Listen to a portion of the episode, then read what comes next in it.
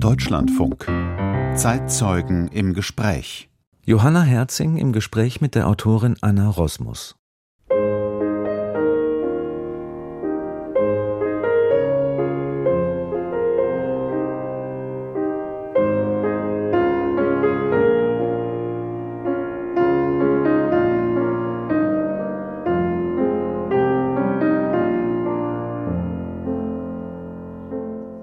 Nestbeschmutzerin, sagen die einen, Säulenheilige die anderen. Und dann gibt es dann noch den Titel, der ihr bis heute anhängt.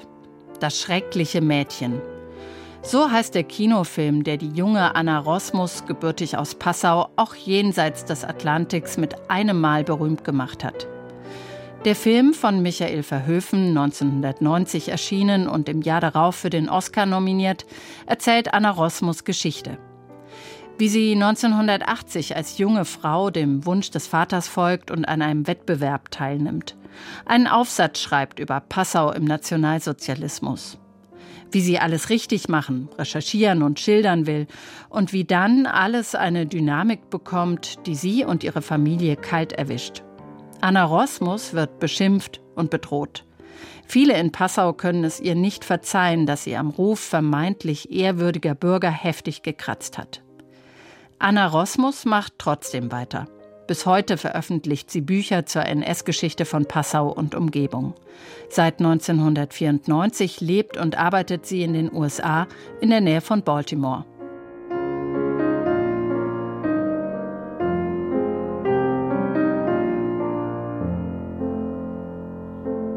Und die haben mir so leid getan dass sie nicht nur das Land verlassen mussten, um einfach am Leben zu bleiben, sondern unter erbärmlichen Umständen ein ganz neues Leben in einem ganz neuen Land, ganz von vorne anfangen mussten, ohne dass sie eigentlich eine wirkliche Chance hatten, jemals wieder hochzukommen. Ein Wettbewerb und seine Folgen. Geschichte und Gegenwart. Frau Rosmus, Sie beschäftigen sich seit vielen Jahren mit Antisemitismus. Aus einer historischen Perspektive muss man sagen, Sie recherchieren und publizieren sehr viel zur NS-Zeit. Jetzt haben wir den Herbst 2023 und wir sehen Anschläge auf jüdische Einrichtungen, antisemitische Schmierereien und Parolen. Jüdische Menschen, die Angst haben, dass sie auf der Straße als Juden erkannt werden. Antisemitismus kommt in Deutschland und in Europa, aber auch in den USA, wo Sie ja jetzt bald seit 30 Jahren leben, gerade ganz massiv hoch. Hat Sie das in dieser Heftigkeit überrascht? Nein. Antisemitismus gibt es auf beiden Seiten des Atlantiks seit Jahrhunderten. Der wurde immer meiner Meinung nach zu wenig analysiert in der Öffentlichkeit, auch runtergespielt. Und wenn jetzt solche Angriffe wie in Israel und in Gaza passieren, dann kocht er einfach hoch, dann kommt zur Oberfläche, was im Untergrund ständig da ist. Und bei uns in den USA ist es ja ganz massiv. Da kommt der Schock vor allem an jüdischen Gemeinden wesentlich heftiger, als das in Deutschland der Fall ist.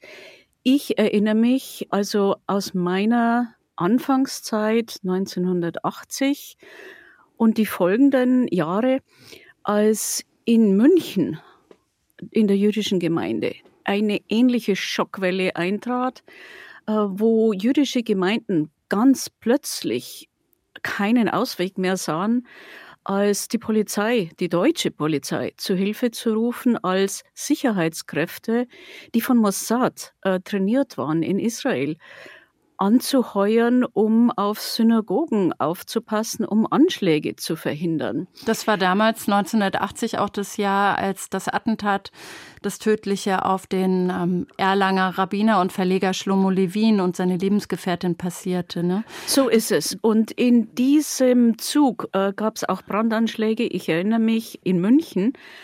Der Schock saß damals so tief, weil Jahrzehnte nach dem Holocaust, nach dem Ende vom Zweiten Weltkrieg, sehr viele, Juden wie Nichtjuden, doch nicht mehr wahrhaben wollten, wie aggressiv Antisemitismus noch immer vorhanden ist.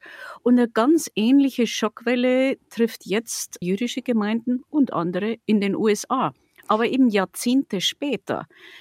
die haben sich jahrzehntelang sicherer gefühlt. Und ich erinnere mich an den letzten 34 Jahren, die ich hier in den USA Veranstaltungen mitgemacht habe, wo ich Gastvorträge gehalten habe. Also 34 Jahre lang kommt mir in den USA immer wieder die Frage entgegen, ja, wie kommt es denn, dass in Deutschland solcher Antisemitismus existiert? Hier sind wir völlig frei, also Juden in jüdischen Gemeinden. Und ich habe in diesen 34 Jahren immer darauf hingewiesen, ich sehe das ganz anders, ich erlebe das ganz anders. Im Briefwechsel mit jüdischen Emigranten, die heute in den USA leben. Was haben die Ihnen das, berichtet?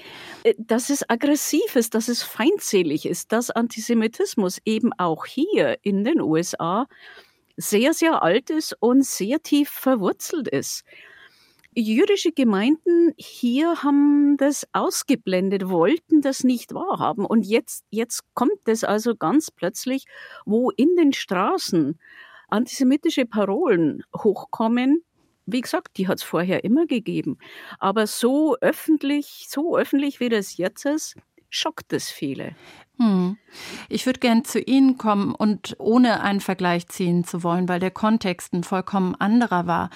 Sie selbst sind in den 1980ern, da waren Sie Anfang 20, sehr roh, sexistisch und auch antisemitisch beschimpft worden, obwohl Sie selbst katholisch waren. Erinnern Sie sich noch, was das damals bei Ihnen ausgelöst hat? Hat Ihnen das Angst gemacht? Zunächst, also 80, als ich die Recherchen angefangen habe, 83, ich war 23 Jahre, als mein erstes Buch veröffentlicht wurde und internationale Schlagzeilen verursacht hat, als ich wenige Monate später für dieses Buch den Geschwister-Scholl-Preis bekommen habe, hat es mich automatisch und fast über Nacht in die internationalen Medien katapultiert. Und von da weg kamen also kistenweise, wirklich kistenweise Hassbriefe, Hasszuschriften. Ich konnte wenig damit anfangen. Äh, wenn jemand mich als Judenhure beschuldigt hat, und das war ständig der Fall, ich, ich kannte keine Juden zu dem Zeitpunkt, also hat, hat für mich keinen Sinn gemacht in erster Linie. Als die stark pornografischen Zuschriften kamen, also wirklich primitivste Zeichnungen, Strichmännchen mit antisemitischen Untertexten, äh, oder Begleittexten, habe ich mich nur gewundert, welch krankhafte Gehirne auf, auf sowas kommen. Aber Angst Und hatten Sie keine?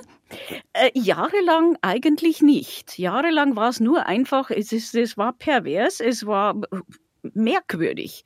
Als die Zuschriften allerdings dann sehr spezifisch wurden, und das war nach Zeitungsberichten, nach Fernsehinterviews, wo es also ganz spezifisch dann geheißen hat, meine Tochter Nadine würde aus dem Kindergarten entführt und umgebracht. Meine Tochter Salome mit dem jüdischen Namen würde ebenfalls aus dem Kindergarten entfernt. Äh, da haben die Kindergärten Vorsorge getroffen, Sicherungen eingebaut. Meine Kinder durften selbst im Kindergarten damals, nicht mehr alleine aufs Klo gehen wie die anderen Kinder. Es war ständig eine Kindergärtnerin, die mit ihnen aufs Klo ging, damit es niemand aus dem Klo rausholen kann. Konnten Sie damals ermitteln, woher diese Drohungen kamen und wurde das strafverfolgt?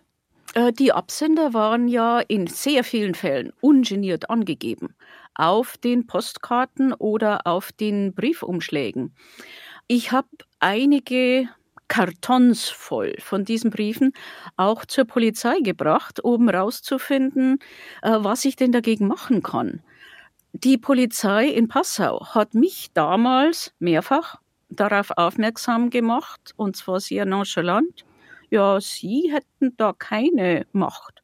Aber ich hätte ja den Hahn zudrehen können, das war die Wortwahl, indem ich meine Recherchen einstelle. Einfach die Arbeit aufhören. Klassische Täter-Opfer-Umkehr, würde man heute sagen. Äh, ja, und das war nur der Anfang. Als es dann tatsächlich Einbruchsversuche gab, regelmäßig in der Nacht, hat es also unter anderem dazu geführt, dass ich jede Nacht ein Fenster oder eine Tür unverschlossen gelassen habe, meine Eltern im Haus daneben ebenfalls eine Tür, ein Fenster offen gelassen hat, sodass, wenn das wieder passiert, wir, also meine kleinen Kinder und ich, klammheimlich bei unserem Fenster aussteigen könnten und bei ihnen reinschlupfen könnten, ohne dass jemand es bemerkt.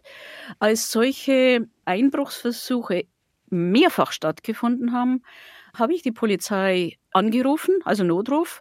Bei uns ist wieder ein Einbruchsversuch und da hat es dann Stereotyp mehrfach hintereinander geheißen. Ja, aha. Halten Sie den Einbrecher halt fest und wenn Sie ihn dann festgehalten haben, binden Sie ihn fest. Dann rufen Sie uns wieder an, dann holen wir ihn ab. Alles klar. Also da war, da war keinerlei Kooperation, keinerlei äh, Hilfe zu erwarten. Und wie ich dann Mitte der 80er Jahre festgestellt habe, äh, ging es also nicht nur mir so, sondern das war ein ganz bekanntes Verfahren. Repräsentanten verschiedener jüdischer Gemeinden in München und vor allem in Berlin. Ging es also nicht anders. Die haben ähnliche Methoden entwickelt, angeblich zu unserem Schutz, also ein Beispiel, angeblich zu unserem Schutz, die also so beschimpft und bedroht wurden, mussten wir der Polizei unseren Stundenplan vorlegen, wann wir welche Reise wohin unternehmen, wann wir wen wo treffen, einige Wochen im Vorhinein. Also sämtliche Referate, sämtliche Termine zu Recherchen und ähnliches. Und was mir am Anfang merkwürdig erschien, hat sich aber ebenfalls als System herausgestellt.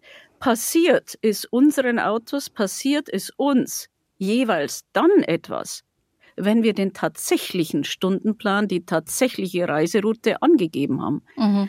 Wenn wir fälschlicherweise Informationen der Polizei gegeben haben, ist uns nichts passiert. Sie war nicht gut geschützt. Ich würde gern auf den Auslöser für diesen ganzen Hass kommen. Das waren Ihre Recherchen zur NS-Geschichte von Passau und Umgebung. Das war ein Aufsatzwettbewerb Ende der 1970er, 79, 80.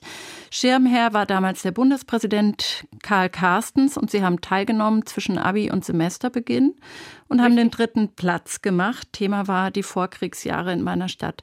Was war so skandalös an dem, was Sie da aufgeschrieben haben bzw. herausfinden wollten? Das Schlimmste in meiner Heimatstadt und Umgebung war ganz offensichtlich, äh, dass jahrzehntelang seit Ende des Zweiten Weltkriegs sehr erfolgreich vertuscht worden war, wer die eigentlich Hauptschuldigen waren und wo die Verbrechen wann begangen wurden. Häufig waren es Kinder der damaligen Täter, die an Schlüsselstellen saßen, also zum Beispiel in der Stadtverwaltung, die Zugriff hatten auf Akten und diese Akten verschwinden haben lassen. Und zwar auf abenteuerliche Weise wurden die Jahrzehnte später dann zum Teil wiederentdeckt unter Dachbalken und ähnlichem. Nach vier erfolgreichen Jahrzehnten kommt jetzt irgendjemand, und das war halt ich, daher, daher gelaufen hat's geheißen, und deckt jetzt alles auf. Nicht nur, was tatsächlich passiert ist, schon lange vor dem Zweiten Weltkrieg und im Zweiten Weltkrieg, sondern was hinterher vertuscht und umgekehrt wurde. Also ich habe praktisch Risiko dargestellt, dass das Image von Dutzenden besonders angesehener Passauer auf einmal umgekehrt wird ins Negative. Auf einmal waren das Hauptschuldige und nicht fast Heilige. Und äh, ich habe tatsächlich daran gearbeitet, dass aus Menschen, die im Ruf des Widerstandskämpfers standen, Täter wurden, Denunzianten wurden, die Tode verursacht haben. Aber trotzdem gab es doch eigentlich um 1980 rum schon so ein Bewusstsein für die Verbrechen des Nationalsozialismus. Also es gab Ende der 70er Jahre diese sehr berühmt gewordene Fernsehserie Holocaust, die ganz hohe Einschaltquoten hatte und auch ganz viele ja, Zuschauerreaktionen erzeugt hat. Dann gab es die später dann die berühmte Rede von Richard von Weizsäcker 1985, der 8. Mai als Tag der Befreiung. Warum waren NS-Verbrechen und personelle Kontinuitäten nach dem Kriegsende in Passau 1980 noch so ein Tabu? Ich denke, dass das verschiedene Ursachen hat. Zum einen gab es diese Sendungen selbstverständlich auch in Passau. Aber die Verbrechen waren nicht in Passau geschehen. Was generell angesprochen wurde, wurde, Also das war die allgemeine Auffassung. Das war in die Passau allgemeine. ist nichts passiert. Genau, also die Verbrechen, es wurde an unserer Schule zum Beispiel und an vielen anderen Schulen in der Region einfach nicht angesprochen. Niemand hat bestritten, dass diese Verbrechen stattgefunden haben. Wenn Gaskammern bestanden haben, ja, das war in Polen, das war ja nicht in Passau. Wenn Kriegsverbrechen stattgefunden haben, ja, das hat irgendwo an der Front in Stalingrad stattgefunden, aber doch nicht in Passau. Wenn Denunzianten Juden das Leben gekostet haben oder Widerstandskämpfern äh, das Leben gekostet haben, ja, dann war das irgendwo in Berlin, in der Hauptstadt, aber, aber doch nicht in Passau. Also es war allgemein so getan worden, als wäre Passau an all dem quasi vorbeigekommen, als hätte Passau von all dem wenig mitbekommen, geschweige denn, dass dort Täter gelebt haben.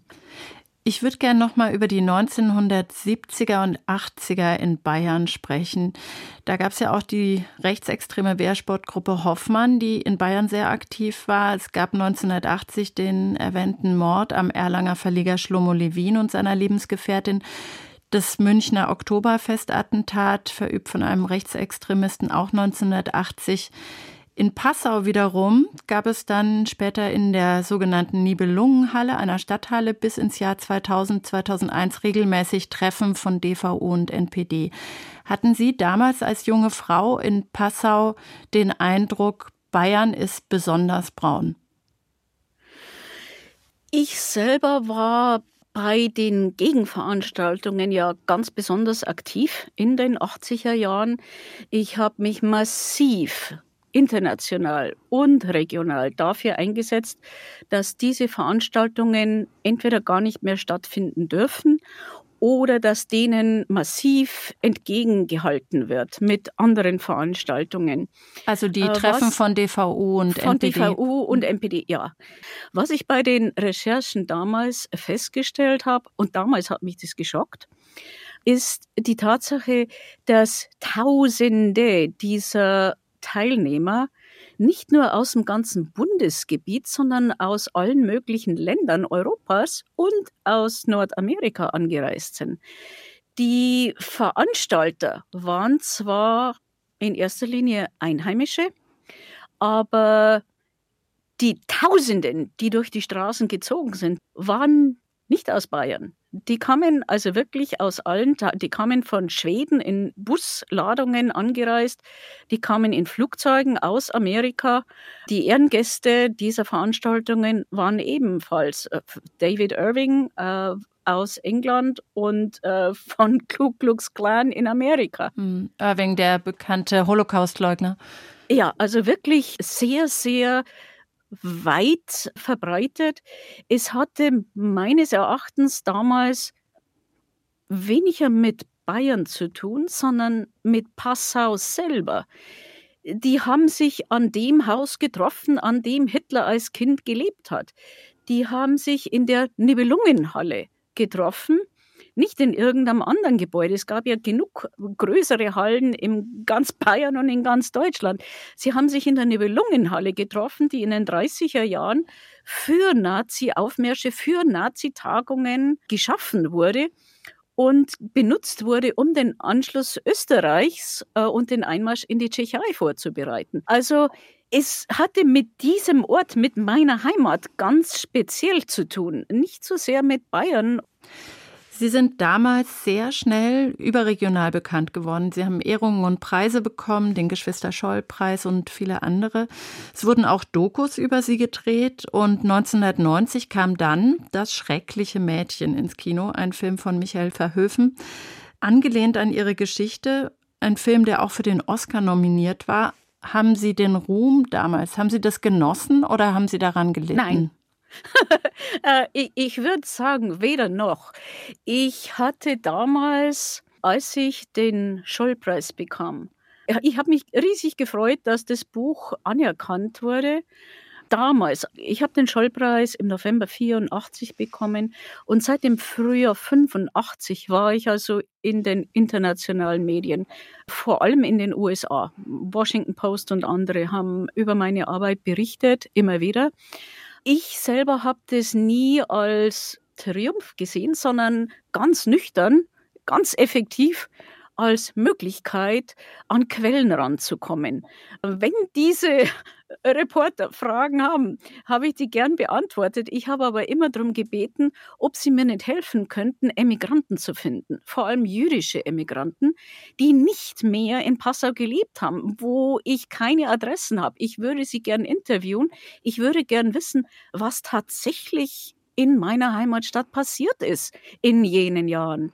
Also die, und, die Bekanntheit hat Ihnen sozusagen mehr Möglichkeiten äh, gegeben. So ist es. Und als der Film dann kam, ein paar Jahre später, habe ich das Gleiche einfach fortgesetzt. Ich habe Einladungen in die USA bekommen, unter anderem 1990, drei Wochen, um den Film bekannt zu machen. Ich habe jede dieser Veranstaltungen genutzt, um Emigranten aus meiner Heimatstadt zu treffen. Ich gesagt, okay, ich äh, nehme mir die Zeit, um nach San Francisco zu fliegen für Sie. Ich möchte aber den Robert Klein treffen. Der ist dort Maler. Ich mache Interview in New York. Ich würde aber gern die Ilse Grünebaum treffen, die früher in meiner Heimatstadt gewohnt hat und dergleichen. Also für mich war Publicity oder Ruhm, wie manche das sehen, eine Möglichkeit, an Informationen ranzukommen. Und die hat äh, bis heute eigentlich nie aufgehört. Sie haben viele Ehrungen erhalten, aber es gab natürlich auch Kritiker. Die sagten dann, das ist Geltungssucht. Ihre Erkenntnisse seien wissenschaftlich bedeutungslos und sie würden unseriös arbeiten und sie haben tatsächlich ja auch juristische Niederlagen einstecken müssen. Würden Sie heute sagen, so im Rückblick, ich war jung, an manchen Stellen hätte ich vielleicht sorgfältiger, kritischer arbeiten müssen? Nach 43 Jahren von diesen Recherchen muss ich mich ehrlich gesagt, wenn überhaupt wundern, wie viel ich rausgefunden habe, trotz der Blockaden, trotz der Behinderungen und trotz der sehr häufig sehr falschen öffentlichen Darstellungen.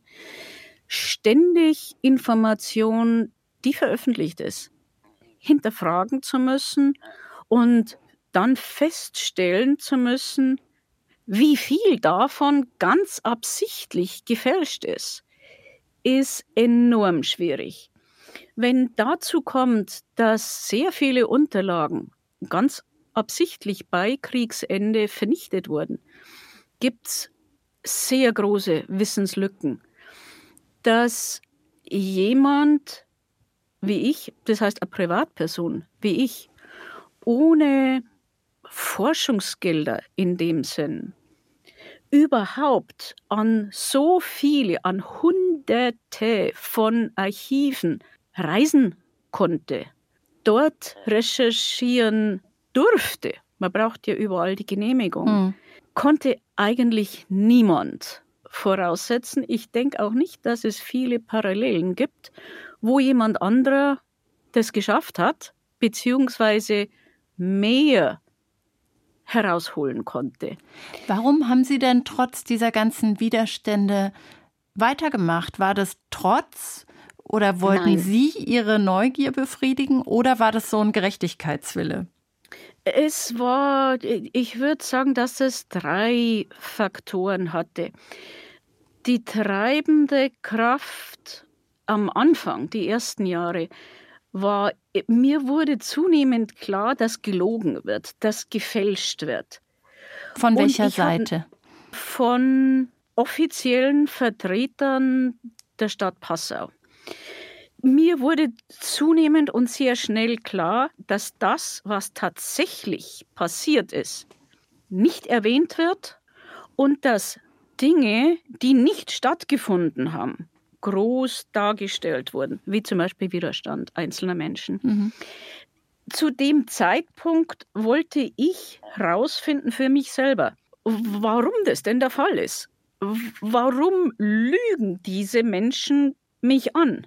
Und als ich in den Archiven, in Zeitungsberichten vor allem, herausgefunden äh, habe, einige Monate später, wie viel denn unter den Tisch gefallen wurde, ging mir also so ein Licht auf, wo der Hase langläuft. Da wollte ich herausfinden, was passiert ist. Was weiß ich denn sonst noch nicht? Sehr schnell habe ich aber in diesen ersten Jahren Opfer von antijüdischer Verfolgung getroffen, jüdische Emigranten. Und die haben mir so leid getan, dass sie nicht nur verfolgt wurden, dass sie nicht nur aus der Stadt gejagt wurden, dass sie nicht nur das Land verlassen mussten, um einfach am Leben zu bleiben, sondern unter erbärmlichen Umständen, fast immer unter ganz erbärmlichen Umständen, ein ganz neues Leben in einem ganz neuen Land, ganz von vorne anfangen mussten, ohne dass sie eigentlich eine wirkliche Chance hatten, jemals wieder hochzukommen.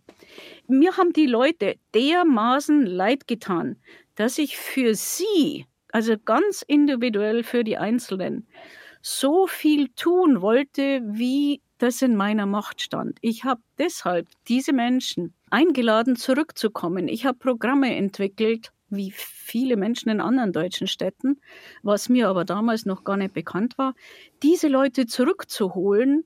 Ich wollte die Lücke schließen, die in Geschichtsbüchern, in Lehrbüchern entstanden ist, die in Gemeindechroniken entstanden ist. Mhm. Da wurde getan, als hätten die Menschen nie existiert. In Wirklichkeit waren die ein fester Bestandteil unserer Gesellschaft. Ich habe aber auch gesehen, dass verschiedene ihrer Jugendfreunde zum Beispiel sie vermisst haben, nach ihnen gesucht haben, aber keine Adressen hatten. Hm. Ich habe den Kontakt dieser Menschen hergestellt zueinander. Also für mich ist das bis heute das Hauptmotiv, aber mit persönlichem Kult oder Geltungssucht hat es überhaupt nichts zu tun und hatte das nie zu tun.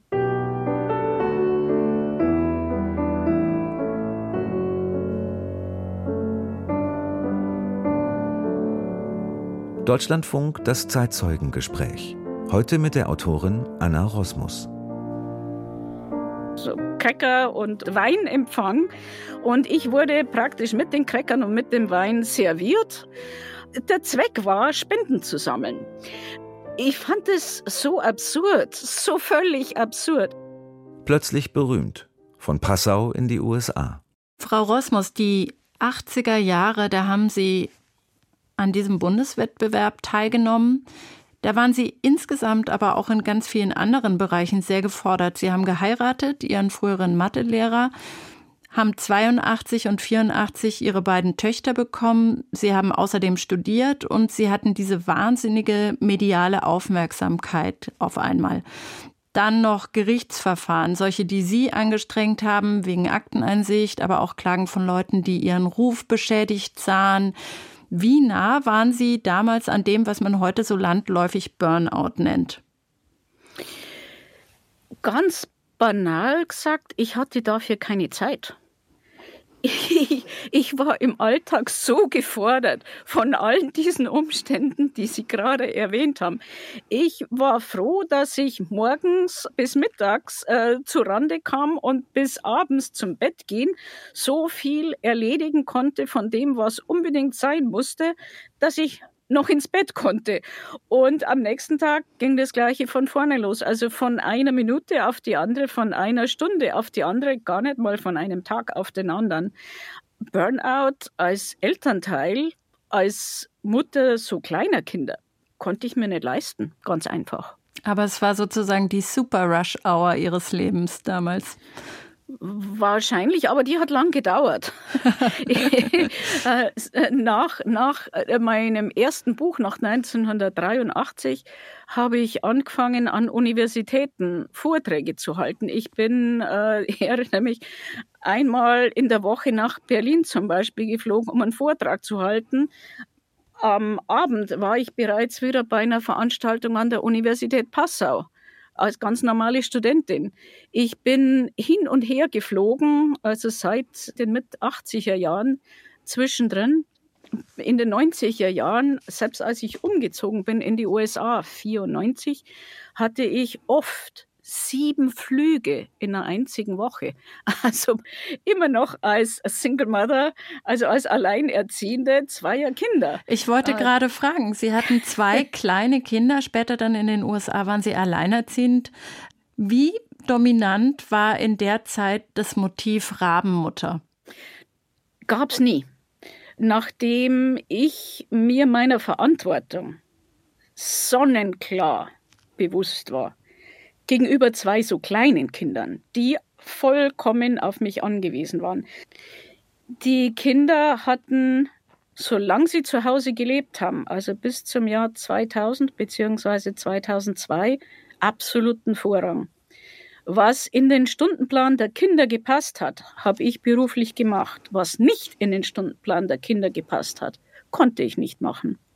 Ich frage auch deswegen, Frau Rosmus, weil Sie ja, ja selber aus einen ja sehr konservativen Haushalt kommen. Also ja. ihr, äh, ihre Familie war sehr CSU und kirchennah, die Mutter war Religionslehrerin, der Vater Schuldirektor. Das deutet ja jetzt nicht auf den Weg hin von so einer ja sich selbst emanzipierenden jungen Frau, den sie ja dann gegangen sind. Das ist richtig. Nur habe ich mich selber ja allerdings nie als Emanze empfunden oder nie versucht, mich zu emanzipieren. Ich habe halt versucht, meine Arbeit weiterzumachen, die ich angefangen habe. Angefangen habe ich es als junge Ehefrau. Äh, Mutter wurde ich als junge Ehefrau. Also ich habe, nachdem der Vater sich aktiv abgeseilt hat, halt versucht, so gut meinen konservativen Weg weiterzugehen, wie mir das möglich war. Das heißt, es war die, kein Bruch mit ihrer Familie nein, und ihrer Herkunft. Nein, nein. Es war mein Vater letzten Endes, der Diözesanratsvorsitzende und Rektor einer Haupt- und Grundschule, der mir die Unterlagen für diesen Schülerwettbewerb zu Hause auf den Tisch geknallt hat und gesagt, schreib. Also er war sich auch, bis er vor zehn Jahren im Alter von 85 gestorben ist, immer klar darüber, dass er diesen Weg für mich mehr oder weniger eingeschlagen hat. Wenn mein Vater wiederum, der mich seit ich 16 Jahre alt war, nicht zu außerschulischen Veranstaltungen wie Lehrerseminaren mitgenommen hätte, wo ich im Alter von 16 als einzige Schülerin unter lauter Rektoren saß und zu einer politischen Fortbildung, hätte mich der Schülerwettbewerb und alles, was ich seitdem gemacht habe, nie interessiert. Aber in einem Interview haben Sie, in einem Interview haben Sie trotzdem mal gesagt oder Ihre Kindheit schon als sehr eng beschrieben. Ja, die war sehr eng. Äh, ich, äh, ich wurde sehr, sehr eng gehalten, vor allem von meiner Mutter. Also in dieser konservativen Familie, wie Sie erwähnt haben, war die Aufteilung sonnenklar. Der Vater ist derjenige, der für das Geld zuständig ist und mehr oder weniger das Ansehen der Familie. Die Mutter ist diejenige, die für die Erziehung der Kinder zuständig ist. Meine Mutter hat, weil sie als Kind selber mehrfach ernsthaft traumatisiert wurde, niemals mir zugestanden, was sie selbstverständlich durfte, was selbstverständlich meine Klassenkameraden durften. Also ich durfte niemals Schlittschuhfahren gehen mit meinen Mitschülerinnen, was ich lebensgern gemacht hätte. Die Begründung meiner Mutter war, du könntest dich erkälten oder du könntest dir was brechen. Sie selber ist aber fürs Leben gern als Kind Schlittschuh gelaufen die allereinfachsten Kindertätigkeiten. Ich durfte nicht mitmachen, weil sie Angst hatte, ich könnte krank werden. Die Einengung war unerträglich oder grenzte hart ans unerträglich für mich für viele Jahre.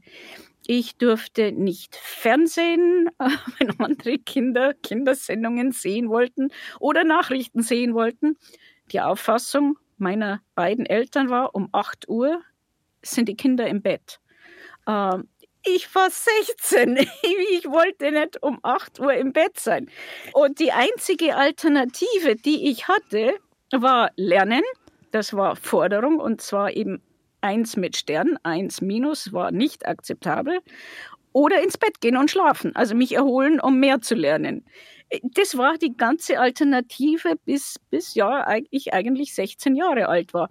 Und da waren die politischen Seminare, zu denen mein Vater mich und meine Mutter äh, mitnahm, direkter Ausflug, direkt äh, äh, Möglichkeit zu schnaufen. Ja. Nicht altersgemäß eigentlich, aber das hat mich dermaßen nach vorn katapultiert mit einigen solchen Seminaren, dass der Weg zurück eigentlich nicht mehr möglich war. Der Weitblick war auf einmal da. Sie haben ja dann auch eine sehr große Angstlosigkeit bewiesen, als Sie 1994, da waren Sie schon von Ihrem Mann getrennt, mit Ihren beiden Töchtern allein in die USA gegangen sind. Ursprünglich für ein Jahr geblieben sind Sie dann aber bis heute. Ja. War das eine Flucht aus Deutschland oder war das der Traum vom Land der Freiheit? Nein, es war weder noch. Auch wenn ich Sie also jetzt enttäuscht damit vielleicht. Es war in meinem Kopf aus meiner Sicht äh, lediglich der nächste Schritt. Ich wollte an mehr Informationen rankommen. Und als das Holocaust Museum in Washington, DC eröffnete, wurde mir unter anderem eine Position im dortigen Holocaust-Zentrum, Forschungszentrum angeboten, als Associate Researcher.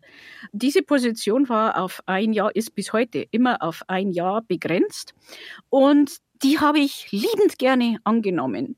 Ich habe mir damals gedacht, ein Jahr am Holocaust-Museum, das gibt mir Zugriff nicht nur auf veröffentlichte Daten, sondern auf interne, noch nicht ausgewertete Daten. Das heißt, ich konnte in dieser Position an Adressen von Überlebenden und von Befreiern ran. Ich konnte Kontakt aufnehmen mit Menschen und mit Archiven, von denen ich bislang nichts wusste. Es gab zu dem Zeitpunkt für mich aus Deutschland noch keine Möglichkeit, über E-Mail zu arbeiten. Das habe ich am Holocaust-Museum erstmals gemacht. Aber Zugriff auf Daten war der treibende Faktor. Dazu kam, dass ich mir dachte, als Mutter zweier kleiner Kinder, die eine war neun, die andere war zwölf, ein Jahr Auslandsaufenthalt schadet denen überhaupt nicht. Sie selbst, Frau Rosmus, waren ja direkt bei Ankunft quasi schon eine Berühmtheit, was bestimmt auch an dem Film Das schreckliche Mädchen lag. Sie haben so Autogramme gegeben, waren Ehrengast bei Empfängen, für die andere sehr viel Geld bezahlt haben. Und in einer Dokumentation wird aus einem, also Fernsehdokumentation wird aus einem Brief an ihre Schwester in Deutschland zitiert. Da schreiben sie davon, wie quälend sie eigentlich diese Small Receptions finden. Was war so ja. schwierig bei solchen Empfängen? War das, weil sie noch nicht so gut Englisch gesprochen haben damals oder warum war das schlimm? Nein, ich fand, also ich, ich muss sagen, Sie haben recht. Ähm, der Film und insgesamt die Öffentlichkeit auch vorab schon, äh, Washington Post und andere, haben mir den Einstieg in den USA sehr schnell ermöglicht. Ich war mit den Kindern innerhalb der ersten Monate bereits bei mehreren Empfängen im Weißen Haus und ähnliches. Das waren Chancen, von denen andere Erwachsene, geschweige denn Kinder, kaum träumen würden oder könnten. Für uns war das Alltag. Die Kinder fanden das entsetzlich langweilig und haben häufig dann auch gar nicht mehr mitkommen wollen. Ich selber war mir bewusst, welche Ehre das ist aus Sicht der Einladenden. Was ich dreadful fand, also schwer zu ertragen im Laufe der Zeit, ist der Smalltalk, was Amerikaner sehr häufig meinen, so Höflichkeitsfloskeln, wenn die Begrüßung zum Beispiel ist, How are you? Wie geht's Ihnen? Es wartet kein Mensch auf eine tatsächliche Antwort.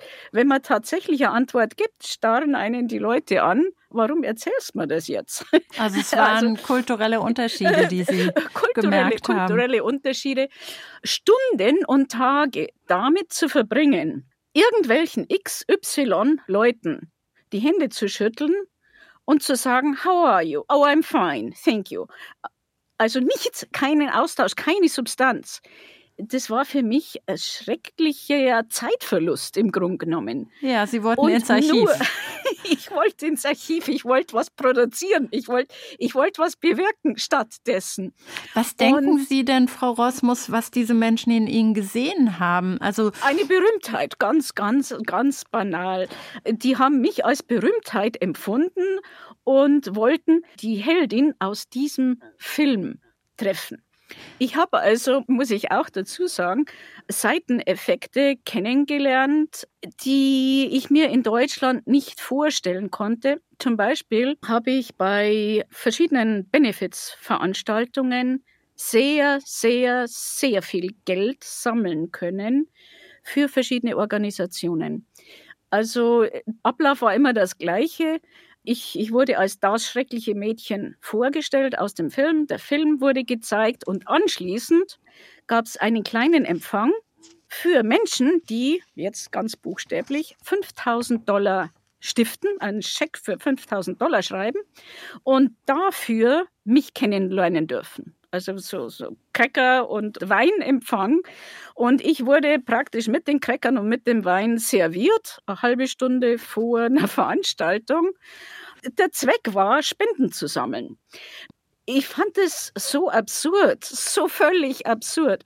Aber wenn bei einer Veranstaltung in Las Vegas zum Beispiel dabei 250.000 Dollar gespendet würden und dabei zum Beispiel das Hadassah Hospital in Jerusalem 250.000 Dollar einstecken kann, dann fand ich das gerechtfertigt.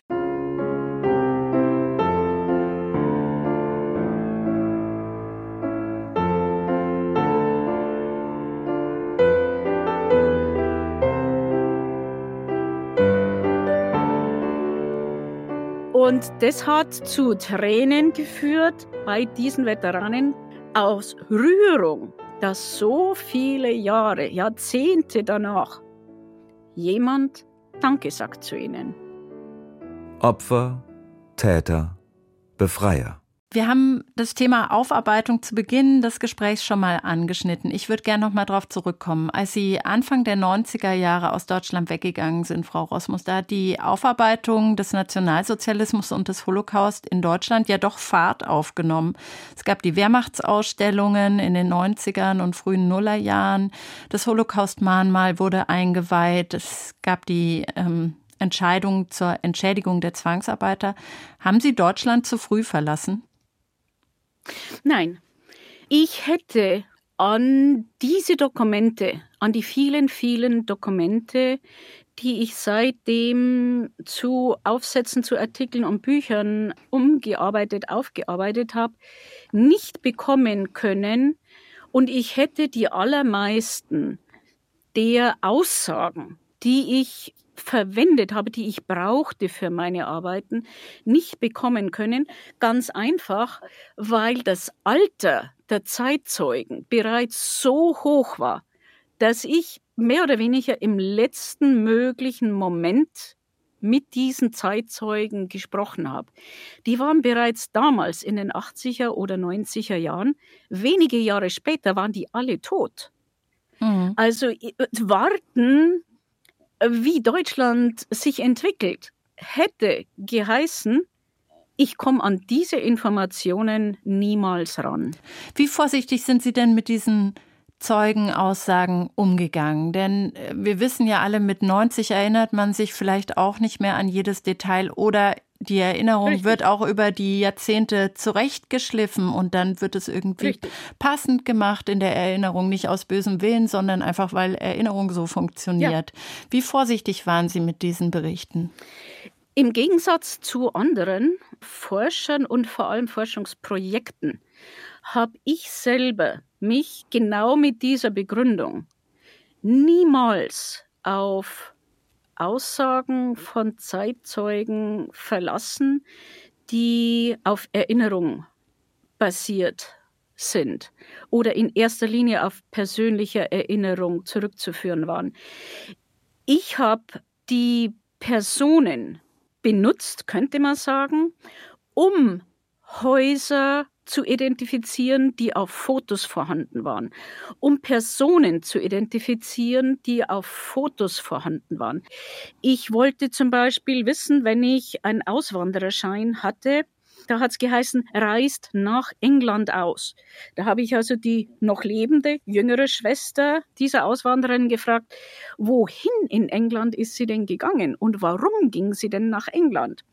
Also so ganz einfache Fakten. Ja, die hat, also in dem Fall, die hat in der Arztpraxis gearbeitet und dort hat sie gewartet auf die Einreisegenehmigung nach Amerika. Also so kleine Brücken, so kleine Löcher schließen und das sind normalerweise Antworten, die in keinem Archiv zu finden sind, die schriftlich nirgendwo, zumindest nicht an einem Ort festgehalten werden, also nicht zu finden sind. Also das sind Tausende, Tausende von kleinen faktischen Informationen, die dann wenn man weiß, an welchem Ort war das, zu welcher Zeit war das, da kann man dann an die jeweiligen Archive gehen und nachprüfen. Ob das ist das eigentlich eine Puzzlearbeit. Eine Puzzlearbeit, eine entsetzliche Puzzlearbeit. Frau Rosmus, Sie haben sich ja jetzt nicht nur Geschichten von Tätern und Opfern der NS-Zeit angeguckt, sondern zunehmend jetzt auch die Geschichte der Befreier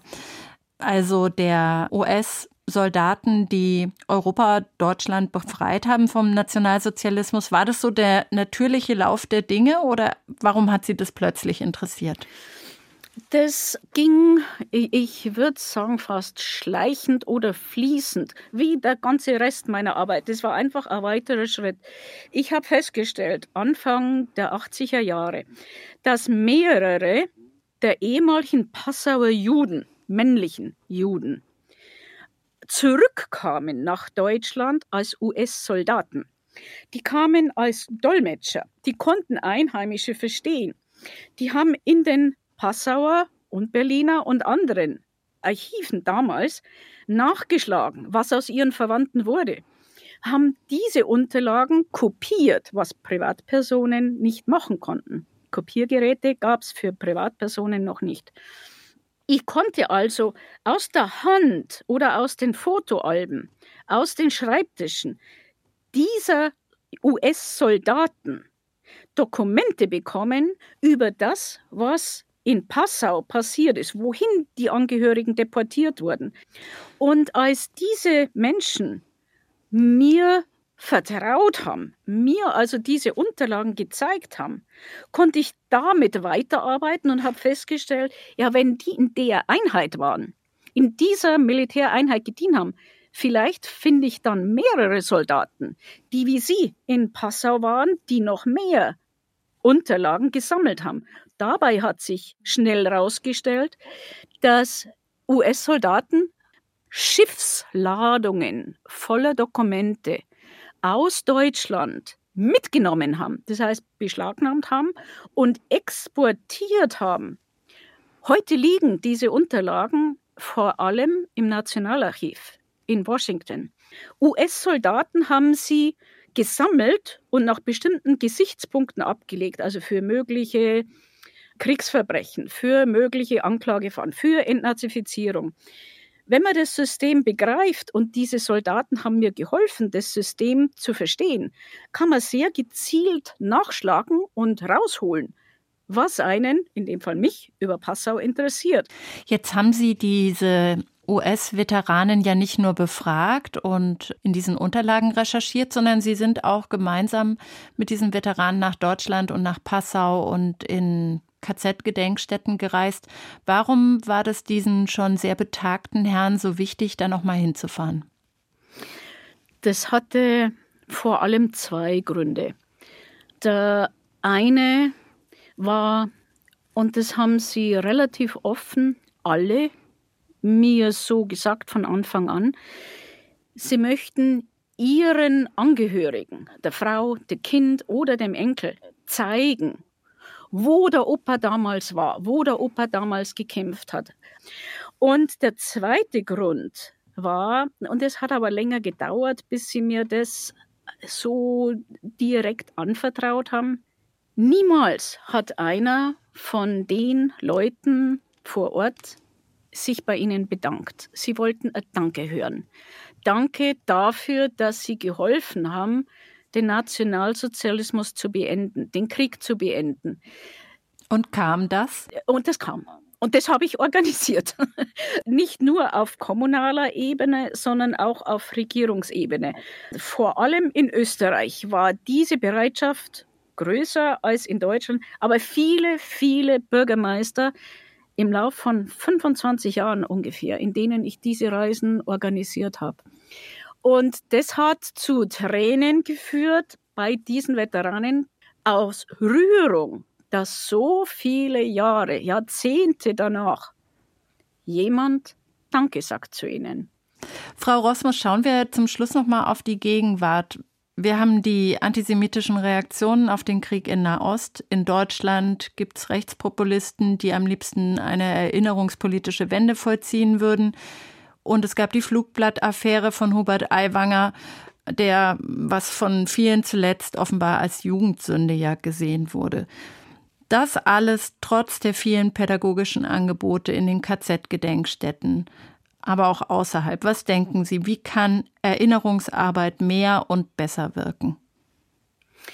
Ich danke, dass der Ansatz, der 1980 mit diesem Schülerwettbewerb geschaffen wurde, zu früh, viel zu früh abgebrochen wurde. Wenn Schüler Interesse entwickeln sollten für die Opfer oder Aktivitäten entwickeln, die Antisemitismus oder Extremismus eindämmen sollen, die Toleranz schaffen sollen, müsste vor Ort mehr getan werden. Das heißt, Berufsschule in Passau müsste Themen zur Verfügung stellen, die in Passau mit Schülern bearbeitet werden können. Nicht überregional, nicht Auschwitz, nicht Dachau. Passau müsste thematisiert werden. Die Kommunen müssten Material zur Verfügung stellen, ganz aktiv, ganz gezielt, weil vor Ort Schüler und andere Jugendliche, auch junge Erwachsene, die Möglichkeit haben, selber was nachzuschlagen, selber Wissen zu erweitern, selber was zu überprüfen, einen eigenen Ansatz vielleicht zu entwickeln. Überregional oder international ist es kaum möglich.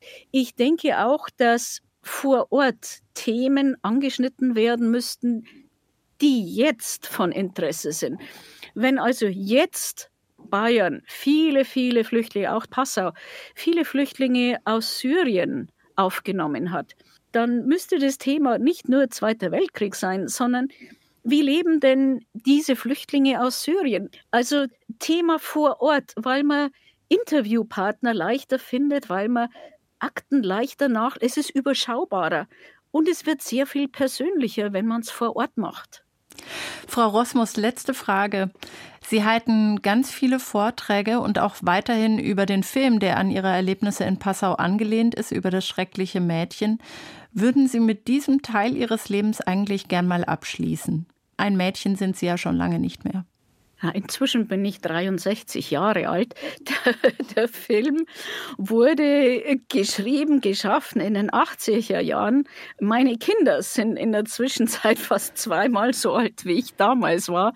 Wenn dieser Film jetzt noch in Archiven sitzt und eben gelegentlich benutzt wird, wie das denn war in den 80er Jahren, dann hat er sicher einen gewissen Verdienst. Meine Arbeit hat sich natürlich weiterentwickelt, ja, in, in den 43 Jahren. Aber die heutige Arbeit schließt ja nicht aus, wie die Arbeit mal angefangen hat. Es war ein Teil meiner, meiner Jugend oder ein Teil meiner Forschungsarbeiten, ganz, ganz ohne Zweifel. Frau Rosmus, herzlichen Dank für das Gespräch. Danke für die Einladung. In unserer Reihe Zeitzeugen hörten Sie Johanna Herzing im Gespräch mit der Autorin Anna Rosmus.